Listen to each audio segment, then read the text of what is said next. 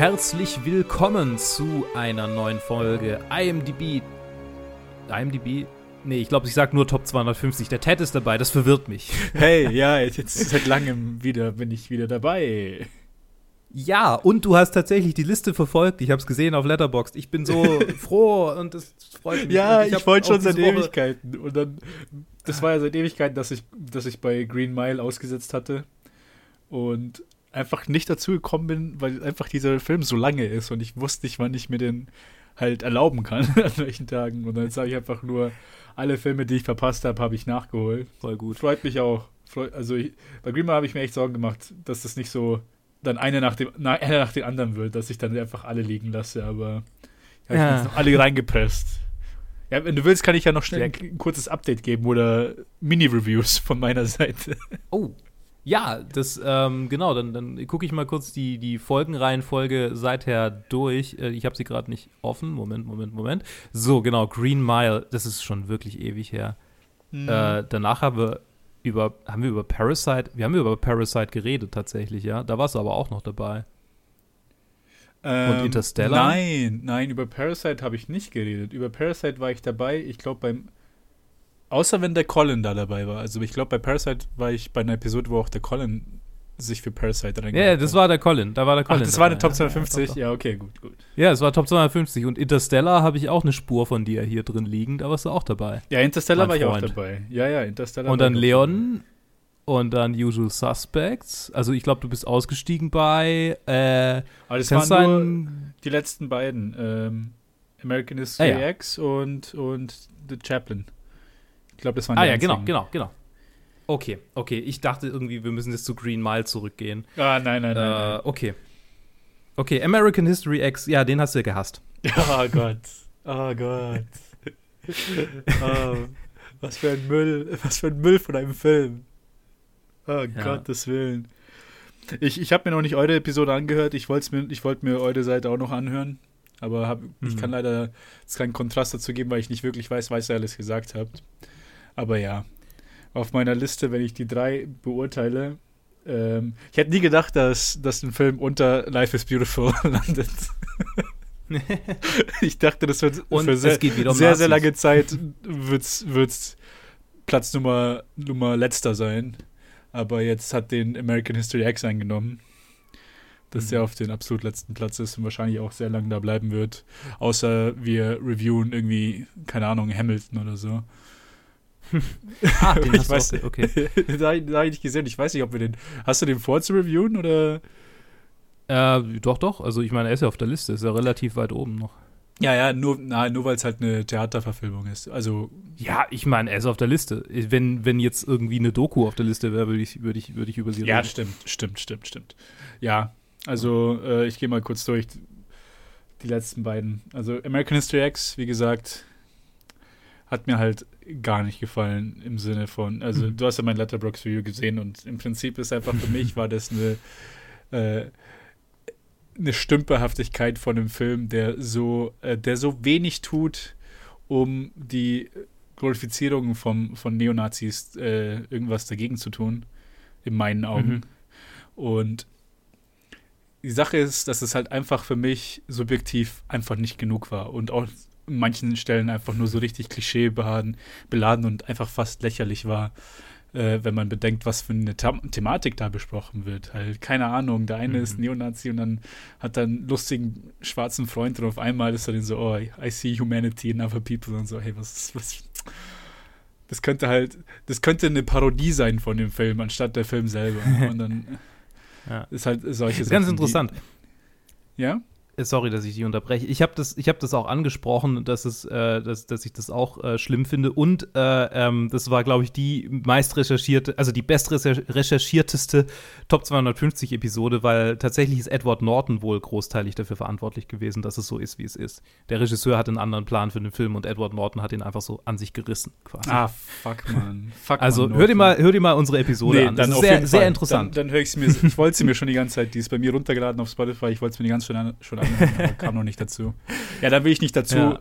da viel, viel zu sehr da, da drauf labern, da, da du wahrscheinlich sehr viel äh, schon gesagt hast. Auf jeden Fall ja. hat es mir einfach, hat's mir, war es ein sehr, gro sehr großes Dorn in meinem Auge. So die, das ganze, mhm.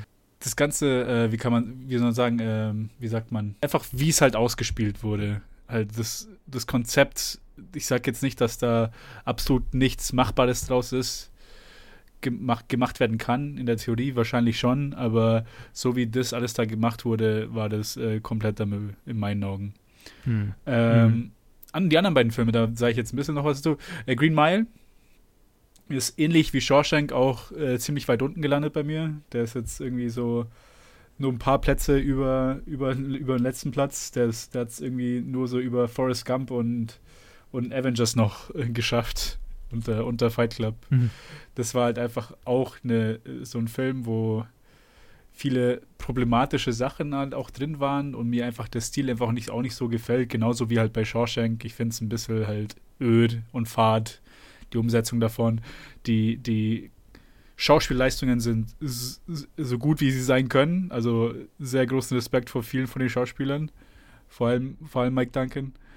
Aber ähm, und halt Sam Rockwell war auch klasse und der, der den ähm, Inmate mit der Maus gespielt hat, war auch sehr, sehr stark. Aber leider, ähm, keine Ahnung. Es war halt so, jeder Charakter, so wie er etabliert wurde, ist den ganzen Film auch so geblieben. Es, keiner hatte eine Charakter-Arc, das war alles so, okay, der ist als gut introduced, der bleibt einfach ein guter, äh, guter Typ. Und das halt so den ganzen Film durch. Und dann äh, kann ich mir halt, und mir kommt es halt auch nicht gut, wenn halt, wenn in, den, in der Depression zu den, zu den Zeiten noch äh, so getan wird, als ob so few bad apples in, bei Polizeiwächtern wären, äh, bei äh, yeah. Knastwächtern wären. Und so, oh Gott, das ist nur dieser, dieser Schnödel, dieser Eingeblößte, der auch nur blöd ist, weil er sich halt, weil irgendwie so ein Nepotismuskind ist, aber auch keinen anderen Grund und ach, keine Ahnung. Das war wie gesagt, ich glaube im Review habe ich gesagt, äh, habe ich geschrieben, dass es, dass es der gut kann, der Film kann so gut sein, wie nur geht, äh, wenn man, weil er auch anscheinend sehr, sehr nah am Source Material ist und anscheinend einfach das Source Material ein bisschen halt auch mir auf auch mir auf politische Weise äh, sehr, sehr problematisch daherkommt. Ähm, und dann noch den letzten, Modern Times der ist bei mir weitaus, der ist bei mir sehr, sehr hoch gelandet im Vergleich zu dir und Joe. Mhm. Und zwar ist er auf Platz 10 bei mir hinter Harakiri Krass. und vor, vor, vor Fellowship. Weil ich einfach Charlie Chaplin irgendwie.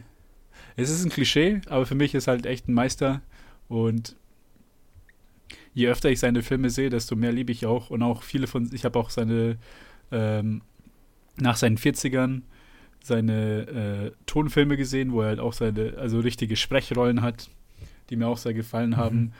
Äh, komischerweise ist The Great Dictator einer von den Filmen, den ich am, die ich am wenigsten mag, aber Modern Times finde ich immer noch, also hat, der Film hat so viel Herz und so viel, äh, so viel Herz und Scherz, dass, dass der einfach nur so hoch landen kann bei mir, weil, weil es einfach nur eine extrem gute Zeit ist, ist den Film zu sehen.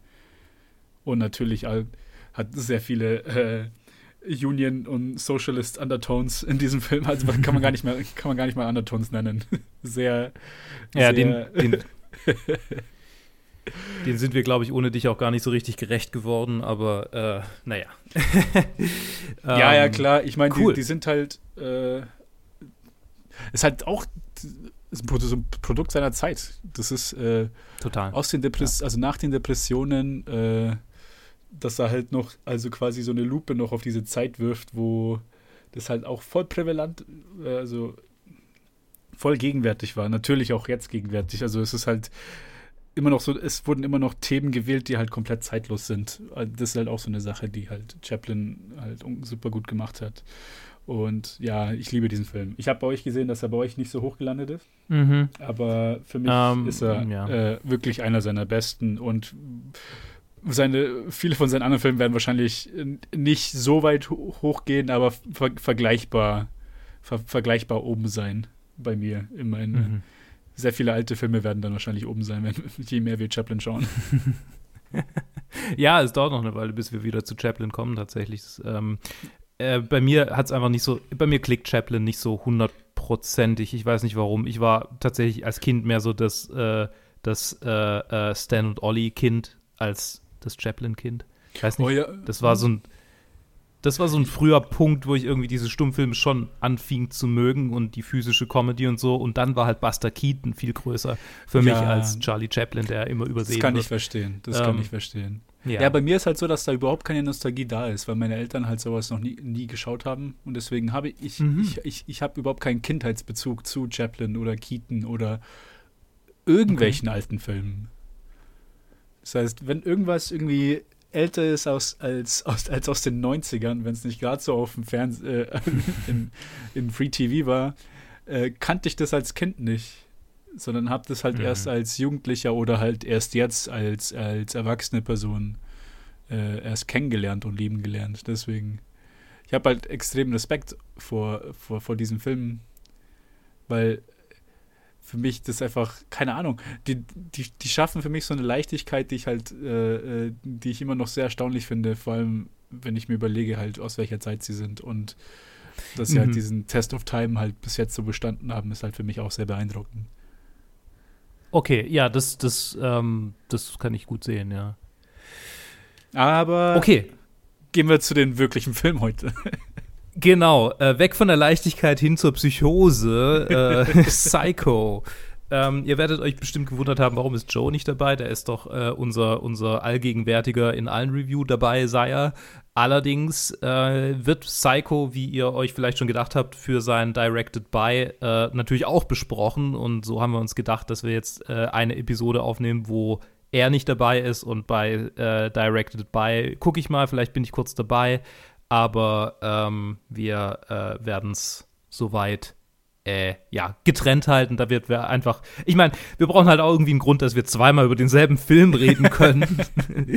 Der dummerweise in sagen, beiden Listen. Es ist gut, dass wir jetzt so ein Beiden. Padding haben von 10 Minuten über andere Filme reden, weil dann können wir das auch relativ genau. kurz halten, weil dann Joe sowieso eine Keule auspacken Nehm- wird, wenn, wenn, wenn er dann, wenn es bei Ja, Directed ja. By dann auf, an de, auf den Film kommt. Also ich werde jetzt nicht Joes Talking Points äh, wegnehmen. Äh, wir werden, ich werde keine großen Trivia-Elemente ansprechen, über die wird er ja bestimmt auch viel kompetenter und viel informierter reden als ich. Aber ich fange einfach mal damit an. Wir spoilern hier alles für die Leute, die jetzt irgendwie in dieser Episode anf anfangen mitzuhören. Auch ein Film aus den 60ern. Und ähm, äh, wie gesagt, äh, Film von äh, Alfred Hitchcock, tatsächlich relativ unter Budget, so viel kann ich zu den Hintergründen sagen. Also äh, mit niedrigem Budget vergleichsweise. Äh, einer der ersten Horrorfilme, äh, einer eh, definitiv einer der ersten Slasher-Filme, oder einer der ersten Horrorfilme, die das Horrorgenre so benannt haben, könnte man auch sagen. Äh, gab davor natürlich schon Horrorfilme bis hin zu den 20ern. Äh, Anthony Perkins spielt Norman Bates, einen äh, augenscheinlich äh, freundlichen, äh, wenn auch ein bisschen merkwürdigen Pensions- äh, oder, oder äh, äh, ähm, Ho- Hostel, Hostelbetreiber. Ich glaube, Hostel ist das richtige Wort. Der Motel, nicht Hostel, Motel. Der der flüchtigen Lila, Entschuldigung, Marion Crane, gespielt von Janet Leigh, ähm, äh, äh, eine, eine Bleibe anbietet, oder? Nee, andersrum. Lila Crane, Äh, Lila Crane, Lila Crane, ja. Ähm, nee, ja, verdammt, was ist doch, los doch, mit mir? Janet Leigh.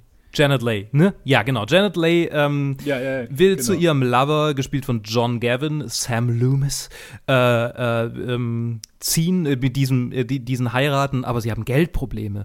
Und äh, dann äh, klaut sie auf ihrer Arbeit irgendwie ein paar t- 20.000 Dollar oder sowas und äh, 40.000 Dollar und rennt weg, äh, fährt weg. Ähm, tauscht das Auto, es ist alles sehr spannend. Wir haben die ganze Zeit so das Gefühl, oh, kommen sie auf die Schliche. Äh, und dann äh, checkt sie in ein Motel ein für die Nacht, um dann am nächsten Tag zu ihrem äh, Geliebten weiterzufahren, mit ihm dann, keine Ahnung, in die Karibik zu flüchten oder so. Und äh, in diesem Motel wird sie blutig in der Dusche erstochen. Und dann ist unsere bisherige Protagonistin einfach tot und wir äh, äh, schließen uns einen Privatdetektiv und ihrer Schwester an, die auf der Suche nach der Verstorbenen sind. In vielerlei Hinsicht ein Meilenstein. Ted, du hast den Film bestimmt schon, vorher schon mal gesehen, oder? Oh ja, äh, und gar nicht mal so lange her. Ich glaube, mein erstes Mal war letztes oder vorletztes Jahr, wo ich den gesehen habe. Weil Okay. ich einfach, ähm, irgendwie, Hitchcock war für mich immer so, wie soll ich sagen, so ein Mammutprojekt. Ich wollte nie irgendwie irgendwo einsteigen, weil ich dachte, ah, da gibt es so viele, ich weiß nicht, welchen ich mir anschauen soll. Ah, verdammt. Psycho ist natürlich der, wahrscheinlich der am bestbekannteste von ihm mhm. für The Layman. Aber bei mir war es, kam dann einfach nur irgendwann, als ich dann beim Podcast eingestiegen bin, hatte ich dann auch das Movie-Zeug und dann hatten sie halt so eine Hitchcock-Reihe. Hitchcock und selbst da kam dann erstmal kein Psycho, sondern ein paar andere, wo ich mich ein bisschen mit Hitchcock äh, anfreunden konnte. Und dann, ich glaube, halt letztes oder vorletztes Jahr habe ich mir dann zum ersten Mal Psycho angeschaut, wo ich auch ähm, stark davon beeindruckt war. Und jetzt, ich muss ein bisschen, ähm, muss ein bisschen enttäuscht sagen, dass beim The Second Viewing nicht so stark ist wie, wie beim ersten Mal. Leider. Mhm. Aber dass mir umso mehr Anthony Perkins jetzt gefallen hat, weil ich viel mehr auf seine, auf ihn geachtet habe. Ähm, in diesem Second Viewing und dass er mir halt als, als so richtig subtiler Schauspieler extrem gut gefallen hat. Ich finde ihn, find ihn richtig, richtig klasse und es liegt auch vielleicht daran, dass ich, äh, dass ich zwischen dem, also zwischen jetzt dem ersten Viewing und dem zweiten habe ich äh, Orson Welles The Trial gesehen, wo er im Prinzip der Film sich nur um ihn dreht, aus vom, äh, vom Kafkas Der Prozess halt mhm. verfilmte Wells-Version, was auch ein großartiger Film ist und halt zum größten Teil halt auch, weil Anthony Perkins so unglaublich gut ist in dem Film. Und deswegen habe ich in diesem Film auch mehr auf ihn geachtet und es hat mir einfach mega gut gefallen. Mhm. Mhm. Also Anthony Perkins ist äh, tatsächlich ein frühes Idol von mir gewesen, was die Schauspielerei und, und das, das, das, das Verkörpern von Psychopathen angeht, was ich ja hin und wieder mal machen durfte. ähm, und einfach das Grinsen, also jemand, ich glaube, das liegt auch daran, dass mal irgendjemand zu mir gesagt hat, du grinst so wie der Typ aus Psycho, wenn ich so böse gegrinst habe. und so, so ha. Ähm, und ich meine, dieses sinistre, ähm, diese sinistre Performance ist auch einfach, was diesen Film zu 33 Prozent trägt. Und die anderen 33 Prozent sind der Score. ja, extrem. Also es ist einfach äh, halt das erste Drittel vom Film, wo wir halt Marion Crane folgen und einfach nur diese ganze Autofahrt halt nur, halt ohne den Score wäre halt so 80 Prozent vom Effekt von dieser ganzen äh, quasi, ja, Code und nicht mal Flucht, sondern einfach nur es ist halt einfach nur eine Autofahrt. Ja, diese, ein Roadtrip. Man, man, man, merkt halt so ein bisschen die Anspannung, die, die, das, äh, ihre, ihre Augen, ihre Mimik macht auch schon ein bisschen. Mhm. Oder auch einiges aus, aber die, der Score ist halt da echt der vollkommene Träger im, in den ersten 20, 30 Minuten. Total. Und, und auch in den, also die, die Jump Scares, die Mordszenen, die sind immer vom Score gut begleitet und also das ist sowas, das hat einfach mhm. sowas ikonisches so. Das ist so ein bisschen so so vielleicht ein bisschen auch ein, ein, äh, eine, äh, eine Inspiration für die Kill Bill-Momente, äh, in denen die Braut dann äh, oh, abso die Leute. Absolut, absolut. und, und es ist einfach, ich meine, ich kann mich erinnern, dass ich die, den Score lange, lange kannte, bevor ich den Film geguckt habe. Und ich weiß, dass. Oh, definitiv, ja. Dass mein Vater immer drauf Bezug genommen hat, immer so, hick, hick, hick. Das ist wie ein, wie ein Psycho. Das ist wie ein Psycho, weißt du? Hick, hick, hick, hick. Und dann hat er versucht, diese Geigen nachzuahmen. Ah, das ähm, ja. Das mache ich komischerweise auch ziemlich oft zu meiner Freundin. Die Geigen nachahmen oder, oder äh, ja, sie in der Dusche erstechen. Ja, wenn irgendwie so äh, äh, die Geigen nachahmen. Ich weiß auch nicht wieso. Und dann kommt, und dann kommt und natürlich kriegt man es halt mit der Stimme nicht so wirklich ja. hin und sie checkt es halt meistens nicht, wenn ich es machen will. Und das ist eher so ein Joke für mich selber als für uns beide. Wir können, wo wir es gerade von der Duschszene hatten, äh, ich glaube, nur ich hatte es von der Duschszene äh, innerlich. Ich würde gerne über die Duschszene und auch generell über den, die, die Sexualität in diesem, äh, Sexualität, den, die, die sexuelle äh, Aufladung, Konnotation dieses Filmes würde ich gern äh, beleuchten. Ähm, ich habe mhm. aber noch gar nicht gesagt, wann ich den Film. Die Struktur ist vollkommen. Äh, ich, ich habe den Film ein paar Mal geguckt. äh, ich habe mehrfach geguckt. Ich glaube, ich habe mich früh für, für Hitchcock äh, interessiert und dann irgendwie so ein, zwei seiner, seiner größten Klassiker angeschaut, aber hatte dann keine Motivation, viel weiter zu gucken, weil ich dachte, ja, was soll denn jetzt noch besser sein als Psycho und Rope? So, das war's.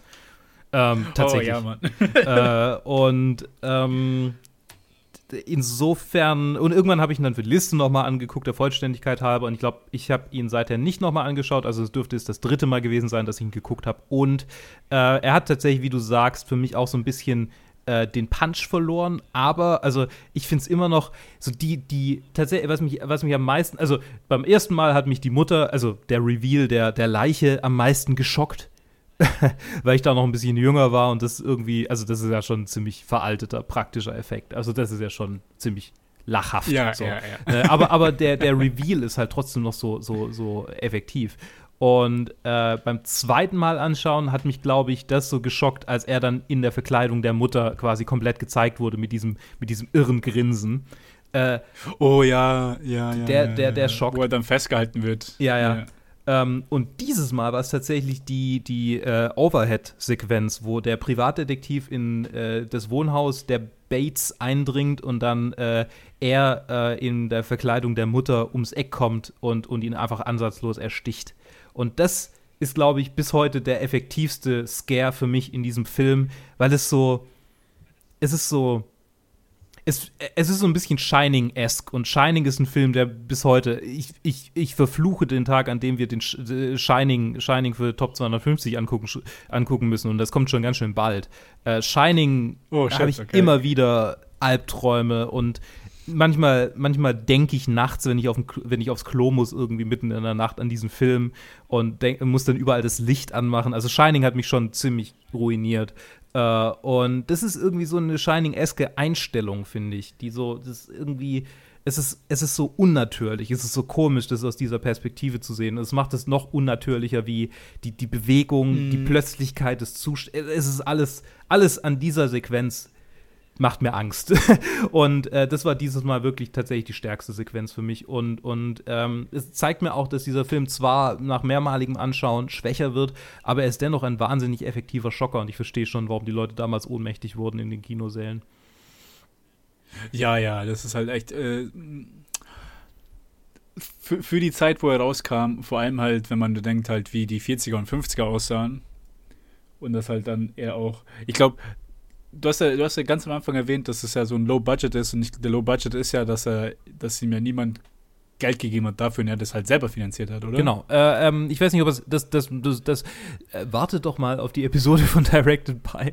Nee, ich, so. ich, ich guck mal kurz. ähm, also es war, ich weiß nicht, Ich ob es, weiß, ich weiß, dass es schwarz-weiß ist, um Geld zu sparen. Genau, genau.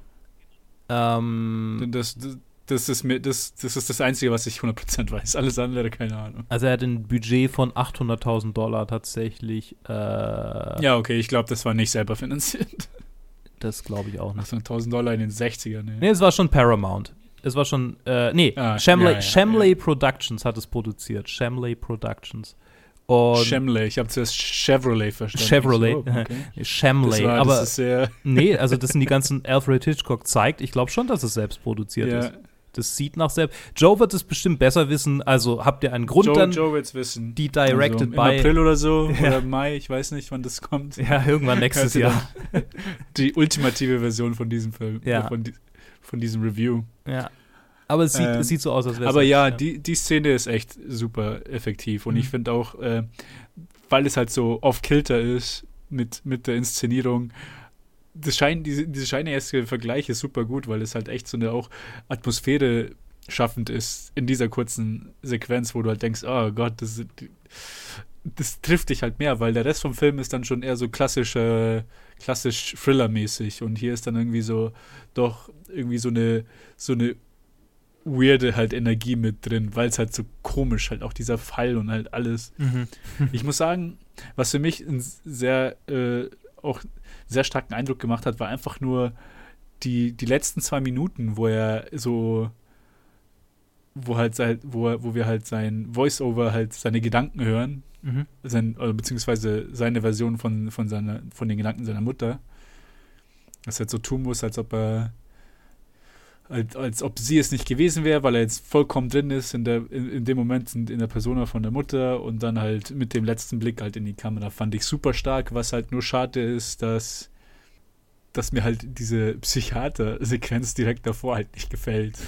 dass einfach so komisch ist. So halt, ah, es, passt halt gar nicht rein. Ja. Aber ich kann sie verstehen, dass man sie wahrscheinlich, man, man braucht was zwischen, äh, zwischen der Mord wird gestoppt und er sitzt im Revier und starrt die Kamera an. Man braucht irgendwie so eine kurze, aber da hätte es gereicht, wenn man ihn einfach nur kurz zeigt, wie er halt äh, gerade halt in deinem den Zimmer gelassen wird und die Decke ihm gegeben wird, aber nicht diese ganze Sequenz mit diese Pseudo-Erklärung und keine Ahnung und äh, sehr, sehr unpassend. Ich glaube, wenn, wenn das einfach irgendwie so gekürzt oder geschnitten werden könnte, wäre das nochmal.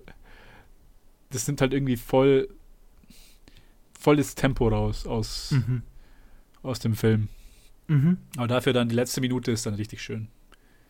Mit, mit seiner halt Mutterstimme und dann halt mit diesem Blick halt in die Kamera, was halt auch so ein so nach, nach vorne geneigt, die Augen müssen ein bisschen hochschauen in die Kamera. Genau, ja. Das ist halt auch so ein, dieser, dieser Kubrick-Blick halt. Genau, auch. der, der, der klassische Psycho-Kubrick, ja, ja. Ja, genau. Es ist, es ist mächtig. Die, ähm, die, die, die Thematik äh, war ja schon ganz schön äh, verrucht aus damaliger Sicht und äh, der Film war auch äh, populär, gleichzeitig aber auch verschrien dafür. Also für die Kombination aus Sexualität, also dargestellter Sexualität. Ich meine, es war, also man hat einen unverheirateten Mann gezeigt, wie er eine Frau küsst, die nur einen Büstenhalter trägt, obenrum. Also das ist quasi Ja, das. Äußerste, was die äh, amerikanischen Sittengesetze, also da, da sind die meisten schon in ohnmächtig, in Ohnmacht gefallen. also tatsächlich ähm, wäre es vermutlich, also was, was vermutlich, was unsere These vom Selbstproduzierten stützt, äh, wäre, dass es vermutlich gar nicht möglich gewesen wäre, mit einem Hollywood-Studio das zu produzieren, weil die Hollywood-Drehregeln so äh, streng waren und sowas nicht mal ansatzweise Mhm. zugelassen hätten. Noch dazu einen äh, ja, crossdressenden Mann. Die Gründe können wir noch erörtern, wie äh, ähm, zu kritisieren das jetzt ist oder nicht. Aber jetzt mal davon abgesehen, also ein Mann, der sich Kleider anzieht und darin mordet, das ist halt auch irgendwie, also Frauenkleider anzieht. Ne? Äh, auch, also so diese, diese Mhm. ganze Sache, das ist alles sehr risqué für die 60er Jahre. ja, sehr out there. Und Ja. das ist sehr, so, es ist kein Wunder, dass er Schwierigkeiten hatte, das Geld dafür aufzutreiben. Ja. Ja. Ähm, Aber halt umso gewaltiger, wenn man sich halt überlegt, Mhm. dass es halt aus 1960 ist. Halt. Ja, das war einfach Drive. Der, der, der, er hatte den, er hatte das Gefühl, der, der muss, der muss klappen. So. Und das ist das Schöne, also jetzt so, so wo wir gerade bei Directed, ganz kurz bei Directed by erwähnt haben, das ist das Schöne, was ich finde. Ähm, so jetzt im krassen Kontrast dazu, was wir halt so für einen Dreck teilweise an, angeguckt haben, wo man richtig merkt, wie wenig Bock er drauf hatte. Und hier haben wir einen Film, der, der aus jeder, aus jedem, aus jedem Moment irgendwie sprüht, einfach so dieses, ich, ich liebe es, diesen Film zu machen. Und ähm, ja, Oh, und das, das freut mich irgendwie sehr. Das, ich fühle mich aber ein bisschen, als hätte ich ein Buch vorgeblättert, tatsächlich. Irgendwie schon, wir sind schon irgendwie so drei Kapitel da vorne gesprungen. ja, ja. Ohne die Arbeit zu machen, uns das uns zu verdienen, diesen Film zu schauen. Ja. Ähm, ja, so viele Male, wie ich einfach sehr verzweifelt seine Filme geguckt habe aus den 20ern, 30ern. Ja. Und das ist halt zumal ein Filmemacher, der, der noch Erinnerungen hatte, was man vor dem Code, der in den 40ern eingeführt wurde, noch machen konnte alles. Mhm. Und einfach wahrscheinlich auch kaum darauf warten konnte, halt diese Codes zu brechen und halt auch wieder zu normalisieren, diese Codes zu brechen. Also dass, dass sie halt voll, komplett halt wieder von den Studios ignoriert werden. Ja. Was ja dann halt auch langsam kam mit in die, in die 70er rein, war das ja auch gar nicht mehr der Fall, dass, dass, dass solche Filme auf diese Weise produziert werden mussten oder halt geschrieben werden mussten. Mhm. Mhm. Also halt die Sache, du schaust halt so, so, so die ersten Filme, so The Lodger, wo er Ja. halt auch schon ähm, was halt auch hätte, was halt nicht gemacht oder ni- nicht auf die Weise halt gemacht worden wäre, 20 Jahre später in in den USA. Man musste halt nochmal 20 Jahre warten und dann konnte er Psycho machen. Ja, ja, es ist, es ist, es ist eine, eine krasse Karriere und ich bin sehr froh, dass wir die so rundum beleuchten, aber ähm, ich würde gern wieder, wieder weg von ein bisschen, damit wir, damit wir nicht Joe seine, seine Punkte stehen. Es ist eine komische Episode zu. Oh ja, ja, ja. Ich, ich, ich, ich hoffe, ihr, äh, es ist trotzdem noch irgendwie. Äh, Ähm, was ich, äh, was mir tatsächlich äh, aufgefallen war, äh, so die, die Einflüsse so ein bisschen von, von seiner britischen Herkunft, weil dieses Haus, das wirkt ja jetzt nicht so klassisch amerikanisch, so, so in der Aufmachung her. Das wirkt ja schon eher wie so ein uraltes britisches Herrenhaus. Ne? Ja, irgendwie schon, vor allem mit dem Motel irgendwie so am, am unteren Hügel und dann so oben musst du halt irgendwie noch so 10 Meter raufgehen, um halt zur Menschen quasi zu kommen. Mhm. Hat halt auch schon irgendwie richtig Eindruck gemacht. Und dann so im obersten Zimmer ist dann so, ah, da ist die Mutter. Nochmal ein bisschen mysteriöser. Ja. Äh, Es ist, genau, es ist, es ist aufgebaut wie, wie eine Klasse, eine, eine, ein, ein, Videospiel-Level. Der Endboss ist ganz oben. Ähm, das, Geheimnis, das Geheimnis schlummert in der obersten Etage. Das wäre schon, oh. Wenn man, wenn irgendwie sich jemand, so ein Videogame-Developer irgendwie so ist, Psycho als Point-and-Click oder so, Gibt's bestimmt. das wäre, das wäre schon, das wäre schon, ja, das wäre, das gibt's bestimmt. Die Sache ist halt einfach so, ah, fuck, wir wissen schon, was passiert. Ja, das ist ein Problem. Du, nimmst es, das ist ein Problem. Ähm, ich glaube, viele es- Leute das, werden Das gespoilert. könnte richtig geil sein. Wär, ich glaube, also Ja, ich ja. wurde gespoilert von meinen Eltern, bevor ich den Film gesehen habe. Meine Mutter hat mir erzählt, äh, oh nein. ja, ja, doch, doch. Meine Mutter hat mir erzählt, wie er ausgeht. Für mich war das halt einfach diese, diese Film-Knowledge, die man halt einfach irgendwo, irgendwie irgendwo schon aufgeschnappt hatte, bevor man den Film überhaupt sieht. Und dann halt, wenn es einen alten Film mit, äh, mit Ah, wie sagt, oh mein Gott, wie sagt man das, wenn irgendwas erschlossen wird? Nicht erschlossen, irgendwie ist halt Usual Suspects. Wie heißt das nochmal, wenn halt irgend, auf einmal kriegt man neue Infos? Ah, äh, äh, äh, äh, kontextualisiert.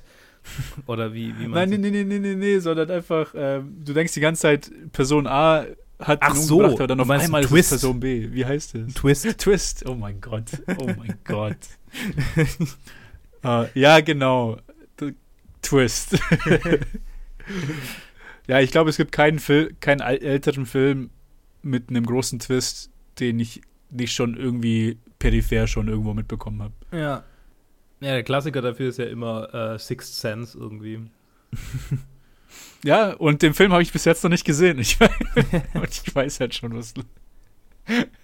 Ich weiß gar nicht, ich glaube, es gab irgendeine Serie, die Sixth Sense gespoilert hat und die Leute haben sich drüber aufgeregt. Und ich so, mh, der Film Ja, ist nice. 20 Jahre alt.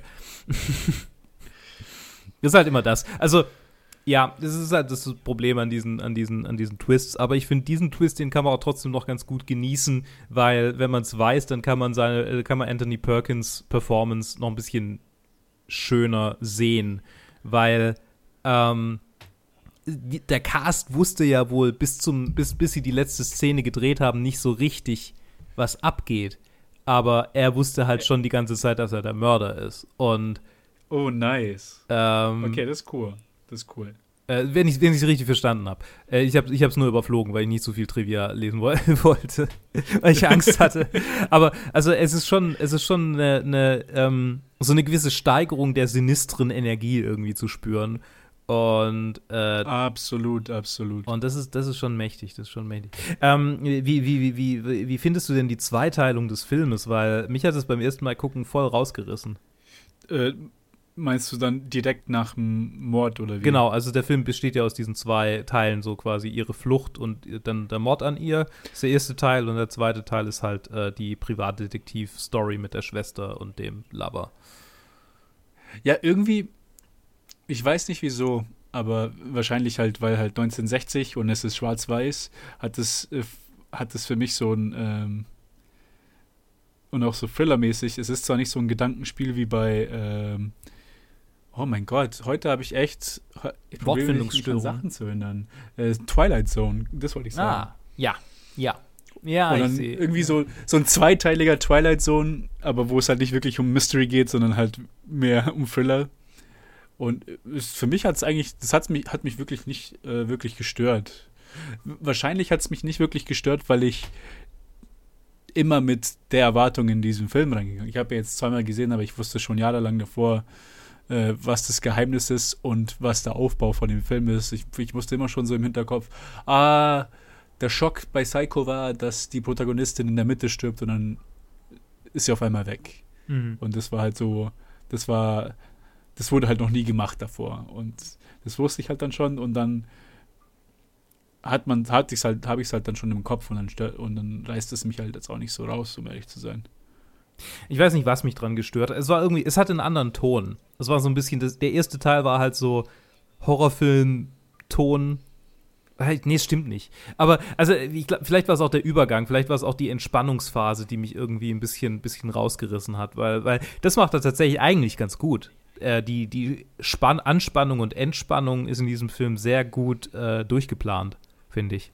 Mhm. Weil mhm. ähm, nach, nach, nach einem großen Schocker hast du immer wieder so einen so so ein Moment, wo du Luft, äh, Luft holen kannst. und ähm, das finde ich auch immer ganz wichtig, generell in, in Horrorfilmen. So, das, da habe ich schon den einen oder anderen gesehen, der das nicht macht und das ist einfach nur ermüdend. Ja, klar, so, so, ermüdend ist, ist richtig bei solchen Filmen. Aber ich glaube, da, da musste man sich sowieso nicht so wirklich Sorgen machen bei älteren Filmen, weil die nie wirklich so gang-ho immer, immer auf 100% waren. Ja. Ja, ja, ich ja schon. Beziehungsweise kenne ich da, also habe ich von keinem solchen gehört, aber kann gut sein, dass solche auch existieren. Ja. Ich finde ähm, tatsächlich, also jetzt, wenn ich mir nochmal die Liste anschaue, ist es ja tatsächlich der, der oberste Horrorfilm. Nee, stimmt nicht. Schweigen der Lämmer ist drüber. Entschuldigung, Schweigen der Lämmer ist drüber. Schweigen und Seven. Ist, ja. Und Seven ist drüber. Furchtbar. Ähm, nee, genau. Nee, nee, da ist der dritte. Furchtbar. ja, Seven. Naja. Ähm, er ist schon okay, aber ja. Jetzt, ich glaube tatsächlich, jetzt, jetzt, wo ich so ein bisschen äh, den, den, den Vater der Slasher sehe und dann quasi Seven so, so eine Thriller, äh, Thriller-Take auf diese, diese ganze äh, Serienkiller-Geschichte äh, haben, hat und, und halt auch Schweigen der Lämmer, der ja also sowas von, von Psycho inspiriert ist. Ich meine, ne? Mhm. ähm, ja, ich glaube tatsächlich, dass, es, dass ich Psycho besser als beide davon finde. Und also auf meiner Liste ist er definitiv über beiden. Ja. Ja? Nee, stimmt nicht. Ja, bei mir ist nee, stimmt nicht. Schweigende Lämmer sehr hoch gelandet. Nee, Schweigende Lämmer ist bei mir auch noch drüber. Ich muss da drüber. Es ist interessant. Jetzt, so langsam kommen wir an einen Punkt, wo ich mich, wo ich mich dran erinnern muss. Und ich glaube, das ist auch irgendwie eine, eine Schwierigkeit, die ich an, an Neuordnen der Liste sehe. Ähm, wenn ich, wenn ich jetzt zurückdenke, dann an manche kann ich mich gar nicht, also ist, ist immer so, ja, mh, der war schon cool, aber ich kann mich nicht so, natürlich nicht so klar dran erinnern, wie ich mich genau dabei gefühlt habe. Mm, mm. Ja. Ja, ich glaube, das ist so. Also du hast wie Joe äh, äh, hast du ab und zu mal die. Nee, noch gar nicht. Die Liste noch gar nicht, aber ich behalte es mir ah, vor. Nicht. Ich behalte es mir vor, falls ich merke, dass irgendwas sich falsch anfühlt. Ja, bei mir ist halt einfach. Filme sind halt auch immer eine Gemütssache. Du kannst dir, kannst dir Schindlers Liste nicht jeden Tag anschauen und ob, objektiv sagen, wie, wie kannst du, wie vergleiche ich den jetzt mit Modern Times oder mit äh, keine Ahnung, ja. Back to the Future. Das ist halt einfach nur alles Gefühlssache. Mhm. Und ich habe mir auch noch, ich habe ihn ja auch noch, die Liste habe ich, lasse ich immer so, wie und ich habe auch vor, sie so zu lassen, wie sie ist, weil einfach nur so, weil es mir dann auch einfach leichter tut, wo ich den Film tun kann, weil dann kann ich einfach sagen, okay, ich finde ihn besser als all die Filme und den anderen Film finde ich noch besser. Also tue ich den einfach hier rein. Ja. Und vertraue meine, meine, meiner, meiner Vergangenheit, dass, dass ich sie immer noch relativ okay eingeordnet habe. Mhm. Ja. Bei Joe ist ja, der, der hat ja gemeint, dass er die regelmäßig ja, der hat die schon ein paar Mal sich verändert. erneuert. Ich glaube, der hat sie schon ein paar Mal verändert, ja. Hm. Muss, muss er in der nächsten Episode mal nochmal klären. Ich, wir haben in der letzten drüber gesprochen, aber ich kann mich schon nicht mehr erinnern. Ähm, Apropos unsere Liste. Ist das, ist das ein Segway, den wir ich schon glaub, machen Ich glaube, das ist ein Segway, den ich jetzt schon machen will, weil ich habe einerseits das Gefühl, ähm, um zu rechtfertigen, dass wir zweimal über denselben Film sprechen, müssen wir einerseits gucken, dass wir nicht zu viel über diesen Film sprechen und vielleicht dann halt bei Joe nochmal drüber reden. Und zum anderen ist ja der mhm. Hauptteil, also klar, hier geht es auch viel ums Rumlabern und so, aber der Hauptteil äh, dieser Serie ist ja in meinem Kopf ja immer noch so diese Liste neu ordnen, kontextualisieren und, und gucken, äh, wie äh, liegt die, liegen, liegen wir nahe an der all, allgemeinen Meinung oder sind wir da mehr so äh, äh anders gestrickt? Und entsprechend äh, ist es, glaube ich, jetzt ein Segway zur Liste. ähm, Vielleicht können wir ein bisschen mehr Zeit jetzt mit der Liste verbringen als normal, wo wir einfach nur die Platzierung nennen. Ja. Mittlerweile sind wir jetzt auch schon bei über 40 Filmen. 41. 41, ja. Mhm. Ähm, ja, also ich meine, meine Top 10 äh, ist schon ein bisschen anders geworden tatsächlich. Aber ich sage jetzt schon mal, wo Psycho ist. Ist auf Platz 17 äh, bei mir gelandet.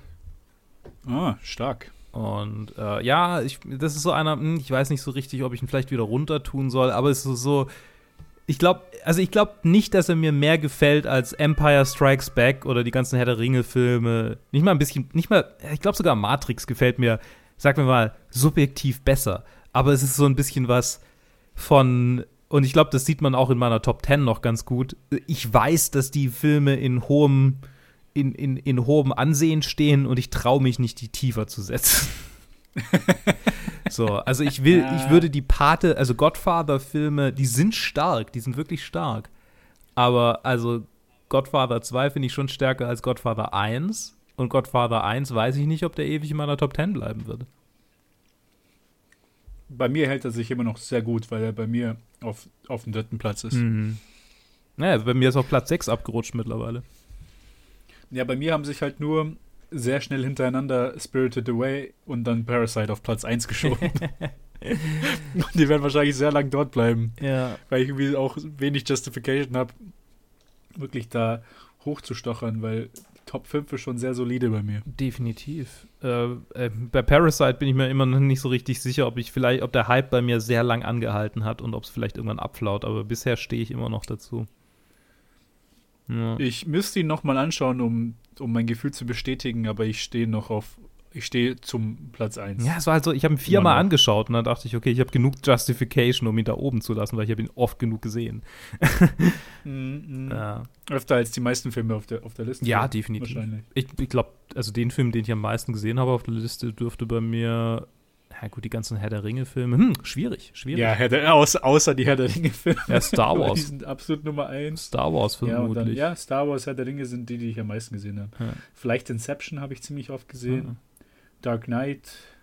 Ich hab, Und mit ziemlich oft sind immer noch unter fünfmal. Ich habe Lion King habe ich mega oft gesehen. Ah ja, ja, wenn ich. An die Male, die ich mich erinnern kann. ja, die Da gibt es keine, keine Filme, die ich jetzt extrem oft gesehen habe, außer halt Herr der Ringe. Ja. Ja. Aber ja, ähm, ja, ich weiß nicht. Man, man, man tut sich halt so schwer, die da einzuordnen. Psycho habe ich jetzt halt gerade noch nach, unser, nach unserem Pseudo-Review gerade ein bisschen. Oh komm, jetzt, jetzt, tu, jetzt tust du uns aber kein, jetzt tust nee, uns aber Unrecht. Ja, du, nee, du, du hast recht, du hast recht. Ich habe es direkt bereut, dass ich es gesagt habe. Ich hatte ihn zuerst auf Platz 30 mhm. gesetzt, gerade eben. Und dann jetzt habe ich ihn nochmal vier Plätze hochgeschoben auf Platz 26 noch über quasi, ich habe mir jetzt noch über Star Wars, Seven, Lion King und The Pianist hat er jetzt noch äh, besiegen können. Mhm. Ist aber jetzt noch hinter, hinter Return of the King stecken geblieben. Mhm. Weil Return of the King ist halt immer so, ah, ich weiß, dass er um einiges mein, mein, mein, mein Unliebster von, den, von der Trilogie ist. Aber es ist halt, es ist halt immer noch die drei Filme, die ich am meisten anschaue, jedes Jahr. Ja. Selbst wenn ich den jetzt am wenigsten mag von den drei, das ist halt immer noch eine Sache, dass man, man muss Filme schon sehr, man muss Filme schon sehr lieben, wenn man jedes Jahr sie ein oder zweimal sich die zwölf Stunden oder 16 Stunden, mhm. nee, 12 Stunden Extended Cuts reingibt. Das ist schon, das ist schon krass, ja. Ich glaube nicht, dass ich sie jedes Jahr gucke, aber schon so alle zwei Jahre mindestens. Also ich habe mir die Extended Cuts irgendwann einfach also ich, irgendwann war es so, okay, ich will die streamen und dann konnte, habe ich sie nirgends zu streamen gefunden und die DVDs waren, waren, waren zu Hause und dann habe ich sie mir halt einfach nochmal auf Amazon gekauft. Äh, ja, äh, also halt als, oh, als ja. äh, Ding, als ähm, Stream äh, in der Bibliothek dann. Ja, also, nee, ich gucke die auch echt oft an. Mhm. Ja, ja. Ich glaube, also. Aber auf Platz 26 ist Psycho bei mir ganz, ich finde, ja. ich glaube, ich bin ganz, ganz komfortabel damit. Nee, also er ist, er ist definitiv ein, ein, ein, ein, ein Klassiker und, und sehr, sehr kompetent gemacht. Äh, und er puncht auch noch gut, aber er ist. Er, er, ist gealtert. Er ist gealtert. Und es gibt Momente, wo man das durchaus ja. merkt. Ähm, er ist revolutionär technisch, aber halt, ne, ich meine, es gibt halt, wenn, wenn, wenn die Star Wars Special Editions nicht wären, dann würden die schon auch teilweise ganz schön veraltet aussehen. Also mit manchen Effekten, die dann da. Oder ich meine, jetzt sehen sie noch veralteter aus vielleicht. Aber also was ich sagen will, ist, Technik, die zu dieser Zeit revolutionär war, ist aus heutiger Sicht halt manchmal dann doch wieder so. Ich kann es sehen, ich kann es appreciaten, aber es ist halt. Ich sehe, dass jetzt hinter dem ein Hintergrund ist, den sie da durch durchziehen und ich sehe, dass der nicht wirklich die Treppe runterfällt und ich sehe, dass die nicht wirklich dieses Auto fährt. So. Und, ja, und das sind halt ja, die Sachen, die, die, die mich dann da so rausgeholt haben und manchmal die Spannung ein bisschen, bisschen ja, das kann ich schon verstehen, weil äh, so ähnliche, ähnliche Sachen, wenn irgendwas halt gemalt ist oder so, jetzt bei Chaplin, hat mich, hat mich nie, stört mich nicht, weil ich halt die Realitätserwartung halt einfach nicht so habe bei einem Stummfilm aus den 30ern. Mhm wie ich ihn halt habe bei, einer, bei einem Suspense-Thriller, wo halt je weiter du von der Realität weggehst, desto schwächer ist es halt als Thriller, weil das Realitätsnahe ja gerade das, was das ist, was es halt ausmacht. Hm. Wenn man denkt, oh shit, das kann jedem passieren. Ja. Weil je, je unnatürlicher es wird, desto weniger hat es einen Eindruck, weil es halt dann schon ins, ins, ins, ins äh, Paranormal geht und dann so, ja, okay. Huh. Das ist halt dann so, das ist halt wie so, also so heutzutage Horrorfilme mir nicht das Gefühl, nicht das Gefühl geben, wie halt, wie du erwähnt hast, wie Shining. Mhm. Mhm. Weil Shining ist dann so, es geht ins Paranormale, aber es geht um die Atmosphäre. Es ist kein Thriller, es geht nicht darum, dass das halt irgendwie so eine Jedermannsgeschichte ist, wo du, oh, du könntest einfach an der Autobahn abbiegen, in ein Motel fahren und dann sowas, sondern einfach ähm, so eine Geschichte für sich in einem in einer richtig spooky Location für äh, die die halt am Anfang vom Film schon so halt hergestellt, so, so halt so ein Setup habt mit, oh, hier war schon mal eine Familie, wo der Vater so eine zwei Töchter hier massakert hat. Mhm. So shit. Mhm. Und ich habe das Gefühl halt, wo dass das, also ich, ich, ich theorisiere gerade hier rum, ich bin, gar ich bin gar nicht sicher, ob das wirklich dann liegt, aber ich weiß, dass, dass so irgendwas, so ein gezeichneter Hintergrund mir weniger ausgemacht hat jetzt bei Modern Times als jetzt bei dem Film. Und das ist halt jetzt die Frage, woran liegt es? Und das ist jetzt meine erste These. Ja. Hm, interessant. Ich, ich kann dir, ich kann dir tatsächlich keine. Hm. Ich, ich glaube halt, dass ähm, beide, beide sind ja in vielerlei Hinsicht so, so, so, naja, nicht Vorreiter, aber, aber haben so starken Einfluss auf viele Filme, die danach kommen. Und dann ist es halt davon abhängig, mhm. was sind die Filme, die danach kamen, die zu, für uns kontemporär waren, zu denen wir einen großen Bezug haben. Und dann mhm. quasi den Originalfilm in Anführungsstrichen anschauen, aus dem die Einflüsse kommen und das auch manchmal unterbewusst wiedererkennen. Ich glaube, also das ist so meine Theorie dazu, dass das quasi so das Wissen über Psycho irgendwie tief verankert ist äh, durch Sachen, die über, also die Psycho-Referenzen enthalten, genauso wie das Wissen über Modern Times tief verankert ist, weil äh, Filme ähm, da quasi Bezug drauf nehmen und wenn du dann quasi das im Original siehst, so ein bisschen bin ich komplett an deinem Punkt vorbeigeschrammelt. Äh, aber nein, nein, nein, aber ich, ich glaube, also ähm, ich meine, äh, ja. ich stimme dem aber auch absolut zu, dass halt dieses wahrscheinlich dieses unterbewusste halt Wahrnehmen von von so Elementen, die man halt schon von kontemporären Filmen von für sich kennt und dann einfach vielleicht das unterbewusst einfach so als anstatt als Original als Kopie wahrnimmt, weil man halt die Kopien gesehen hat und man denkt, oh fuck, ja okay das ist eine Trope, aber das ist keine, das war keine Trope zu der Zeit. Ja. In, vielleicht in der Richtung. Bei, bei ähm, ein Beispiel bei mir ist halt, lange bevor ich den Film gesehen habe, ist, dass ich halt dann schon, ich glaube schon Minimum zwei so in-depth ähm, YouTube Analysen von der Schauerszene gesehen habe, wo, halt, mhm. wo sie wirklich drüber geredet haben und, und hier hat er das gemacht und, ich und das Problem haben sie so gelöst und so ist es entstanden und halt Shot für Shot gezeigt, wie sie es gemacht haben und so, ah, cool, das ist cool. Wahrscheinlich hätte ich es noch cooler gefunden, hätte ich den Film zuerst gesehen und dann die Dekonstruktion der Szene anstatt die Dekonstruktion zuerst und dann halt diese Szene, die halt nicht länger als, keine Ahnung, 20 Sekunden geht. Mhm. Und dann dazu halt schon eine, so eine halbe Stunde YouTube-Video mir reingezogen Es, hat. äh, über den Film wurde einfach schon so viel geredet, dass ich auch manchmal ein bisschen struggle tatsächlich, da, da neue, neue, also Ja. dass ich jetzt gerade auch gestruggelt habe, manchmal da neue Sachen dazu zu finden, ist schon richtig.